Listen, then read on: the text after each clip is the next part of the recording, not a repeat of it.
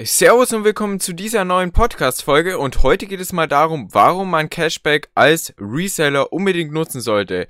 Und zwar, man kann Cashback einerseits als Gewinn nutzen, wenn man jetzt einen Artikel für 700 Euro einkauft und darauf zum Beispiel 50 Euro Cashback bekommt, dann kann man den für 700 Euro weiterverkaufen und man hat eben durch das Cashback wieder 50 Euro Gewinn gemacht. Allerdings muss man dabei bedenken, dass das Cashback einem meistens erst nach zwei bis drei Monaten Monaten ausgezahlt wird, da das erst überprüft wird. Und bei Schub ist zum Beispiel so, Ihr kauft einen Artikel, das äh, Cashback wird getrackt, dann wird es euch ange äh, wie heißt, angezeigt, dann wird es überprüft, weil die zu 100% sicher sein wollen, dass ihr den Artikel auch wirklich gekauft habt und jetzt nicht zum Beispiel innerhalb der Rückgabefrist wieder zurückgegeben habt. Deswegen warten die da immer, überprüfen das Ganze, schauen, wurde der Artikel zurückgegeben und wenn dann alles passt, ihr den Artikel wirklich gekauft habt, dann bekommt ihr am Ende das Cashback ausgezahlt.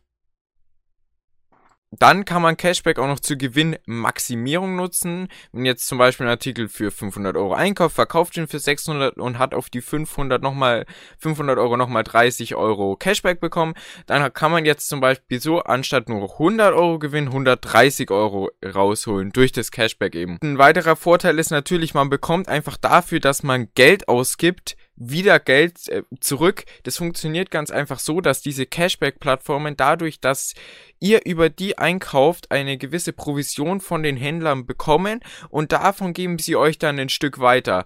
Und so könnt ihr dann nochmal als Reseller, dadurch, dass ihr dann Cashback bekommt und wenn ihr das Cashback, sofern das möglich ist, dann auch noch zum Beispiel mit dem Gutschein äh, kombiniert, das ist aber nicht immer möglich. Da solltet ihr immer gut drauf achten, weil mir ist zum Beispiel schon mal, äh, wie heißt passiert, dass ich dann einen Gutschein genutzt habe und dann davon ausgegangen bin, okay, ich krieg da drauf noch Cashback, das Cashback wurde dann aber abgelehnt, so hat sich das Ganze dann gar nicht mehr richtig gelohnt und dann musste ich es wieder zurückschicken. Und durch das Cashback könnt ihr dann extrem günstig einkaufen, wenn ihr das klug macht. Und dadurch, dass ihr dann den Artikel so günstig eingekauft habt, könnt ihr ihn natürlich auch wieder gut unter dem Marktpreis anbieten und ihn so viel schneller flippen. Generell gilt immer, wenn man einen Artikel schnell resellen will, dann sollte man den Preis eher niedrig ansetzen. Aber wenn es jetzt einem komplett egal ist, wie schnell der Artikel verkauft wird und man den auch ein bisschen lagern möchte, dann kann man den einfach zum Wunschpreis auf eBay einstellen und der wird dann von eBay ein paar Mal kostenlos wieder eingestellt.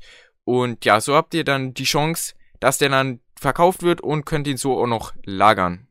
So, das war jetzt hier mal eine quick and dirty Folge, warum man Cashback als Reseller nutzen sollte. Generell gilt zu sagen, nutzt Cashback. Es ist wirklich extrem hilfreich, um euren Gewinn nochmal gut zu pushen.